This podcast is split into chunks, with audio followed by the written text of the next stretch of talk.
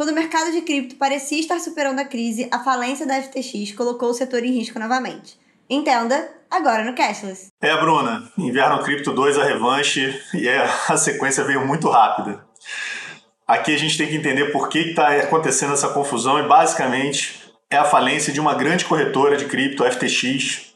Sim, esse cenário trouxe de volta aí as discussões sobre inverno cripto e a gente precisa entender o porquê que isso aconteceu e o que isso significa daqui para frente. Dando algumas informações pessoal de casa, né? FTX, dos maiores conglomerados de cripto, tem basicamente 130 empresas né, e mais de 50 bi em ativos, 50 bi de dólar né, em ativos administrados. Então é algo muito, muito pesado. Grande parte desses bilhões aí garantidos por um token desenvolvido pela FTX, chama-se FTT. Então, assim, é, isso tudo começa é, com trocas de reportagens, né, com um certo grau de troca de acusações né, envolvendo a Binance né, e a própria FTX. Na verdade, o que aconteceu é uma situação em que a gente começa a olhar aí um cenário de vários milhões de clientes, né, de alguns milhões de clientes que não estão conseguindo recuperar o dinheiro. E esses clientes, é importante a gente chamar a atenção, a gente não está falando só do varejo tradicional, mas a gente está falando de fundo de investimento, personalidades até, né? além de empresas. Então tem muita gente aí envolvida nessa história. E a, a lógica surgiu a partir né, do, da, da Binance, na verdade,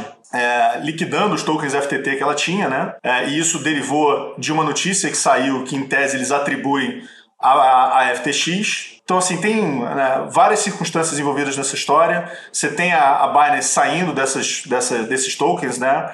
essa notícia de saída desses tokens acabou fazendo com que as pessoas ficassem com medo, teve uma corrida por saques, e aí isso acabou resultando na falência da FTX. Então, a gente tem muita coisa aí no meio dessa história, tem muita diversão para a mídia e pouco para os investidores que perderam assim, uma quantidade bizarra de dinheiro nesse, nesse cenário aí de colapso da FTX. É, e assim, a gente. Esses acontecimentos eles criaram uma grande crise de confiança no mercado, né?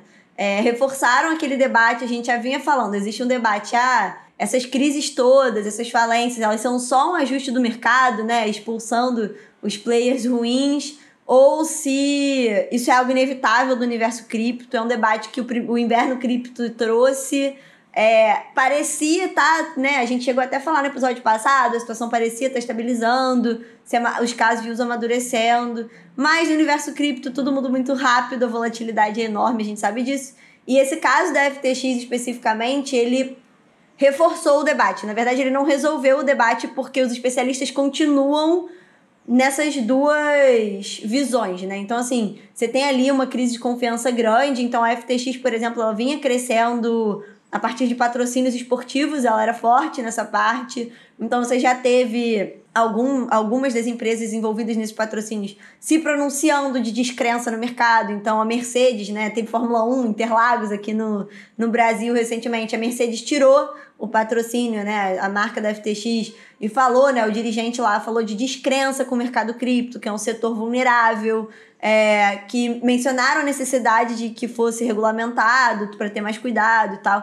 Então teve uma, tem uma crise de confiança nessa, nessa linha de pô, o mercado é instável demais, tem, tem, é vulnerável. Teve essa questão dos saques, né? Então, essa volatilidade, o mercado de cripto, ele tem, ele é suscetível às corridas, os usuários estão sacando. A gente até vinha vendo que depois do caso da Terra Luna, que teve aquela corrida maior, vinha se estabilizando, as pessoas estavam parando de sacar, elas meio que continuavam ali no mercado. Mas quando tem um evento dessa proporção em uma corretora desse tamanho, que já estava bem consolidada, era não era vista como representando tanto risco dentro do que é possível no mercado de cripto, isso gerou uma corrida forte. Então a Binance, né, que é a maior, a maior exchange do, de cripto, ela teve em seis dias de. num período de seis dias, um saque de Bitcoin, assim, no valor de 1,3 bilhão de dólares é, em Ethereum no valor de 155 milhões de dólares, em stablecoin 1,15 bilhão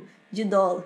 Então, assim, isso só na Binance, que é a maior, mas outras, outras corretoras sofreram da mesma forma corridas é, que minam, vão minando, né? Elas acontecem porque a confiança no mercado tá, tá fraca, mas elas mesmas reforçam a falta de confiança no mercado. Então cria né, essa situação de ai meu Deus, não tenho o que fazer, o mercado cripto é inerentemente assim. Mas existe também ainda a ideia de que a FTX ela só seria um grande caso desses players ruins que a indústria quer que ela amadurecendo expulse.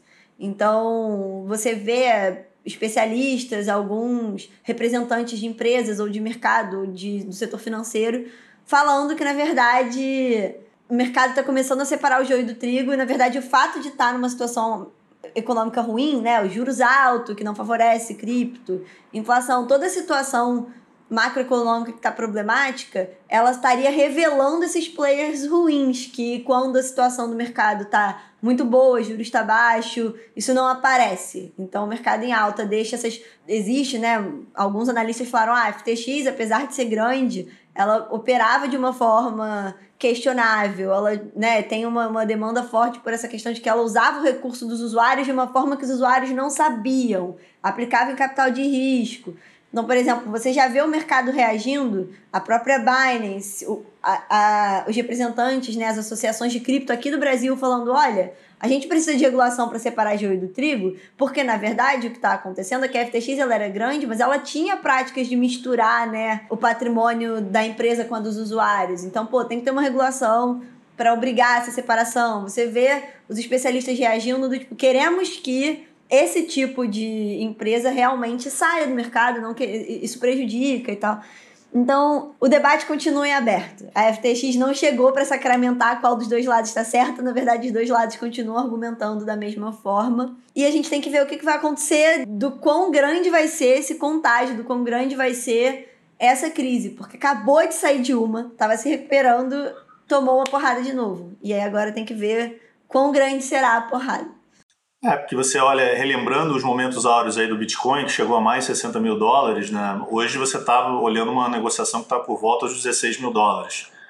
Então a gente está olhando para um cenário de estava começando a se encaminhar para uma recuperação, mas parou e voltou a cair. Né? Esse risco de contágio ele não é assim é especulativo, né? ele está acontecendo, ele acontece e o tamanho da FTX é que traz esse tipo de situação para o mercado cripto. Ninguém quer isso, né? E aí um dos problemas que você falou, na verdade, está relacionado né, ao, aos balanços patrimoniais da FTX, né? Para você entender como ele funcionava e de que maneira ele poderia suprir né, uma eventual corrida por saques do, dos seus clientes. Quando o relatório foi apresentado para os investidores, tinha 9 bi em passivos e 900 milhões em ativos líquidos, né? Mas as maiorias dos, ativos que eles tinham, né, que eram baseados em criptomoedas, né, a Serum, a Solana e a FTT, elas despencaram. Então, quando você vai olhar para uma situação concreta, não FTT, mais de 500 milhões de dólares em FTT, o preço do FTT que era emitido pela FTX caiu 50%. Então, quando você olha para essa possibilidade de recuperação, né, para esses clientes que vão, é, dentro do processo de falência, se habilitar para poder ressarcir né, os valores que eles investiram, você coloca muita dúvida dentro do processo. Então, a partir de agora, faz muito sentido para as empresas começarem a pensar numa reação não só regulatória, mas também da própria empresa, talvez da própria indústria, pensando em modelos de governança, né, para que elas possam trazer mais transparência, para melhorar os balanços, para melhorar as informações financeiras e você evitar aí um risco de contágio maior, que elas estão, elas se, se investem muito uma nas outras, né? Então, para você evitar que isso cause esse contágio e aí chegue no pior dos cenários, que é você começar a contaminar também as finanças tradicionais, você precisa melhorar a governança das empresas de cripto. É, e aí dentro dessa lógica de de que você falou, o, a novidade desse caso é justamente essa, né? Ele gerou não só uma resposta dos reguladores, ele está gerando alguma resposta do mercado também de que, olha, precisamos resolver esse tipo de situação que ela não pode ficar acontecendo uma vez a cada três meses, menos até, né, às vezes. Então, assim, do ponto de vista da regulação, no, no caso específico da FTX, é, já está tendo consequências, né? Assim, já está tendo movimentações, pelo menos. Então, os reguladores financeiros estão rondando a FTX. Ela entrou com pedido de recuperação judicial, né, no dia 11 de novembro, e os reguladores americanos, eles estão investigando tanto a empresa quanto o CEO, né, o Sam Bankman-Fried, não sei como fala o nome dele, por violar as regras de mercado. Então, assim, as autoridades das Bahamas, que é onde a empresa está oficialmente registrada, também estão investigando tanto a empresa quanto o CEO e já tiveram algumas manifestações mais amplas né, no cenário do mercado, que é assim, ah, o presidente do Comitê Bancário do Senado nos Estados Unidos pedindo a investigação, pedindo que os órgãos de vigilância federais investiguem né, o caso FTX. A Elizabeth Warren, né, que é uma democrata, enfim, de, de peso lá, pediu uma aplicação mais agressiva das regras de, de regras para a indústria de cripto. É, é difícil saber como vai avançar, porque a política americana está naquele, naquela dificuldade específica que eles têm, acabou de ter eleição de, de midterm e tal, mas eles já estão se pronunciando numa linha de cobrar mais rigidez. Então, assim, de grupos de setor bancário pedindo, por exemplo, que as autoridades dos Estados Unidos proíbam que empresas de cripto tenham acesso a contas no Fed, porque querem evitar essa justamente esse contágio ao sistema tradicional. Então, assim, os Estados Unidos eles passaram muito tempo sendo coadjuvantes na discussão de regulação de cripto, né? Apesar do tamanho do mercado deles. Mas desde a Terra Luna e agora mais forte ainda, eles estão se movimentando. Mas o que chamou a atenção desse caso, de diferente do que tinha acontecido no Terra Luna, foi justamente a reação do mercado. Estão demandando a própria regulação, parece que estão descobrindo a figura do Banco Central, né? É engraçado quando eles fazem algumas sugestões que você fica assim, então, no caso, isso é, né, Banco Central. É, mas eles estão de fato, então, por exemplo, isso que você falou de transparência, as corretoras elas estão nessa, nessa tentativa de correr para garantir que os clientes, aos clientes que os fundos estão seguros, eles estão falando em publicar, né, provas de que eles possuem reservas suficientes para cobrir suas responsabilidades.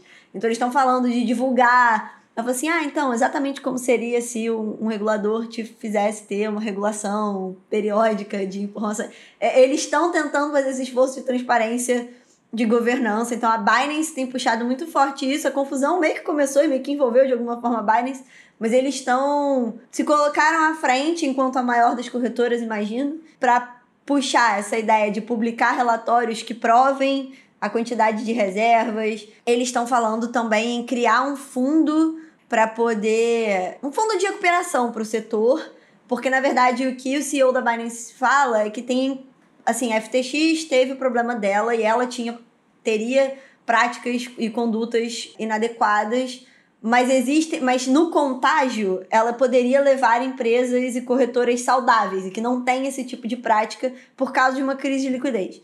Então, eles estão falando em criar um fundo do setor para poder ajudar nessa, nessa, nessa situação. E aí teve a reunião do G20, isso foi assunto na reunião do G20. É, o próprio CEO da Binance foi e criticou, né? Ele falou que é, os líderes globais precisam, e aí, né, quote dele, estabelecer padrões fortes em mercados digitais voláteis. Então ele falou que não é para proteger player ruim, então, para isso, precisa aumentar a transparência, precisa trabalhar com regulação, tem que ter uma colaboração entre mercado e regulador.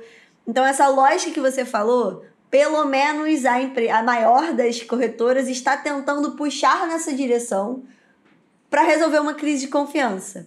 Ele vai conseguir? Aí a gente já não sabe, tem que continuar acompanhando Cashless. Então se inscreve no canal, ativa o sininho e até semana que vem. Tchau, tchau, gente.